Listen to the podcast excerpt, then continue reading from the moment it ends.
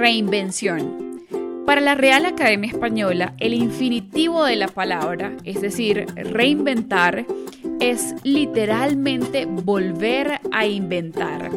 En consecuencia, una reinvención es el proceso por el que se somete algo ya existente a ser hecho de nuevo.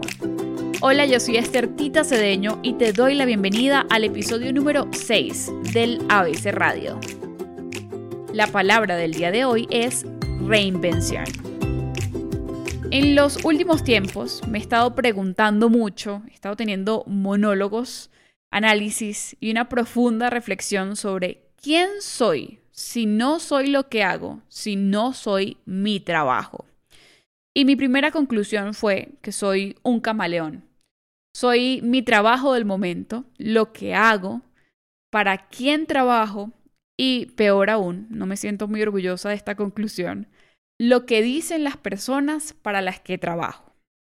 Mi opinión, mi ser, mis principios, mi creatividad quedan anulados, guardados a los momentos libres después de la jornada laboral. Y en realidad, si dedico casi que el 90% de mis, de mis energías a la jornada laboral, estos momentos son casi inexistentes, son muy escasos y por eso siento que no existo sin el afán o el estrés de trabajar para otros y no para mí. No sé si esto les haga mucho sentido. Eh, estoy profundamente identificada y, e inspirada por el podcast de Erika de la Vega en Defensa Propia, que lo sigo desde que salió, ya creo que ya hace como dos años. Y, ella tenía una premisa que ha cambiado un poco, digamos, la esencia, la pregunta con la que ella cerraba todas las entrevistas a estas mujeres maravillosas y era cómo reinventarte sin que duela, cómo reinventarte en paz. Ahora simplemente es cómo reinventarte, ¿no? Como esos tres tips que todas estas invitadas siempre nos regalan eh, en cada conversación. Y eso me hizo pensar y, y llegué como a la conclusión de que me gustaría decir que la reinvención viene sin dolor, pero creo que es al revés. Creo que la reinvención se da desde el dolor de sentir que ya no se puede más y que ya se dio todo.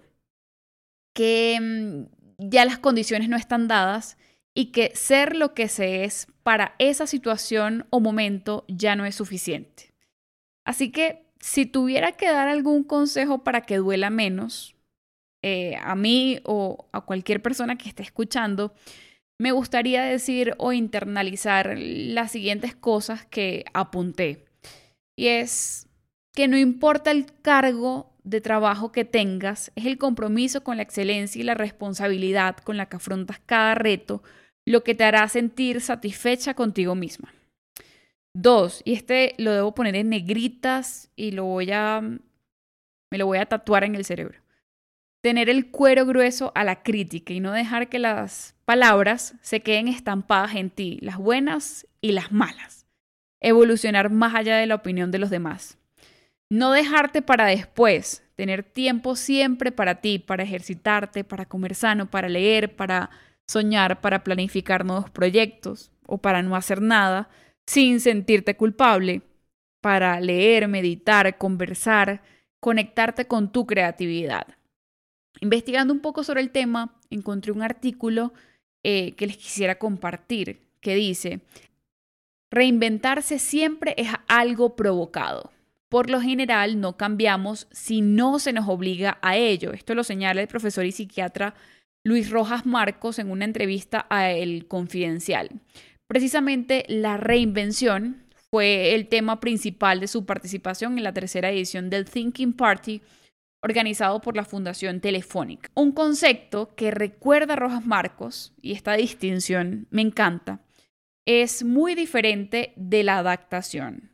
Si hace frío, nos protegemos buscando calor, nos adaptamos a las distintas situaciones del medio o a los cambios físicos. La reinvención es otra cosa y tiene lugar cuando una persona ha de enfrentarse a un cambio importante en su vida o su entorno, negativo o positivo que suele ocurrir de forma inesperada. La reinvención, pues, parece estimulada por un elemento externo que impulsa el cambio. Es la experiencia del ajá, una revelación que me hace pensar que tengo que transformarme, crear una personalidad nueva o tener nuevos intereses o una profesión diferente. Y eso implica transformaciones en los valores.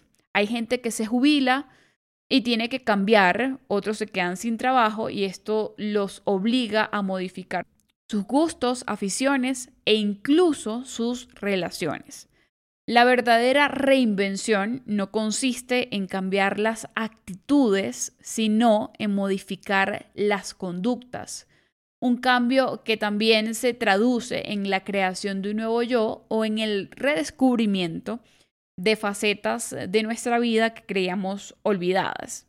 Comenta el profesor, las personas que se divorcian tienen que regresar al papel de soltero o soltera y eso requiere un esfuerzo. En las crisis también hay ejemplos de personas que descubren que pueden tener otra profesión y que han puesto toda su energía y esperanza en conseguirlo y han tenido éxito. Están evolucionando al ritmo de los tiempos. La verdadera reinvención, defiende Rojas Marcos, no es mera transformación de actitudes. Estas son sencillas de modificar. Lo complicado es alterar las conductas. Reinventarse no solo consiste en creer en cosas en las que antes no se creía, sino en tener otros comportamientos. Para cambiar de rutinas hace falta tiempo, pero también esa voluntad que solo se posee cuando somos conscientes de que debemos cambiar. En esa tarea, un pequeño empujoncito externo siempre viene bien. Si tienes suerte, aparecerán mentores que te guíen en el proceso. El otro factor esencial es la confianza. Quienes cambian suelen ser personas optimistas que esperan lograr lo que se proponen o que utilizan éxitos del pasado para aumentar su seguridad. Son gente que piensa que si lograron enfrentarse con éxito a alguna experiencia complicada en el pasado, también lograrán sobreponerse ahora a unas malas circunstancias. Quienes se reinventan, y, esto me encantó, suelen ser también aquellos que localizan el control de su vida dentro de ellos mismos, los que piensan, yo puedo hacer algo y tengo cierto control. Lo opuesto es la gente que dice que sea lo que Dios quiera. ¿Y cuántas veces no hemos dicho eso todos? el que pone el control de su vida fuera de sí mismo tiene más dificultad para reinventarse o para superar las situaciones. Recuerda el que fue el director del sistema psiquiátrico hospitalario de Nueva York entre 1982 y 1992.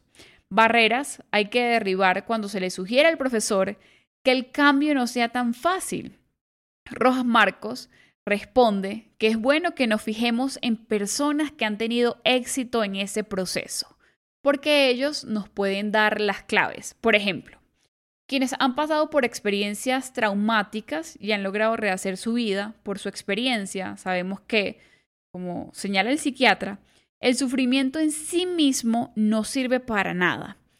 Lo importante es que en ese proceso doloroso se descubran aspectos de la personalidad que antes permanecían ocultos o que se averigüe que uno es más fuerte de lo que pensaba. Si esas experiencias hacen que aprendamos cosas sobre nosotros mismos y que nuestra seguridad salga reforzada, podríamos decir entonces que nos han servido para algo. Cuando vivimos crisis de este tipo, cambian las leyes y las expectativas. Decir a una persona, mira, tienes que cambiar, que se lo decimos todos los días a nuestros hijos, dice el profesor, y a los estudiantes, no sirve de nada si no coincide con un momento de claridad en la otra persona.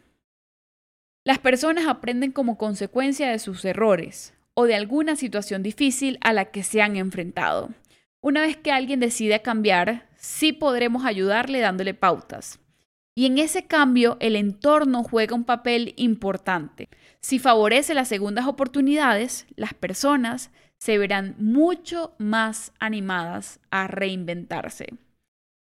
Esta distinción me parece súper valiosa para que nos preguntemos, entonces, ¿nos estamos reinventando o nos estamos adaptando? Quiero cerrar este episodio con una frase que desde que la leí hace un par de años me encantó y tiene todo el sentido del mundo. es de Eduardo Galeano, el periodista y escritor uruguayo, que dice, al fin y al cabo somos lo que hacemos para cambiar lo que somos. Somos lo que hacemos para cambiar lo que somos. Si tuvieras que darte a ti eh, tres tips para reinventarte, ¿cuáles serían? Me robó la pregunta de Erika de la Vega. Esto fue todo el día de hoy en el ABC Radio. Te espero en Instagram, arroba el ABC Radio.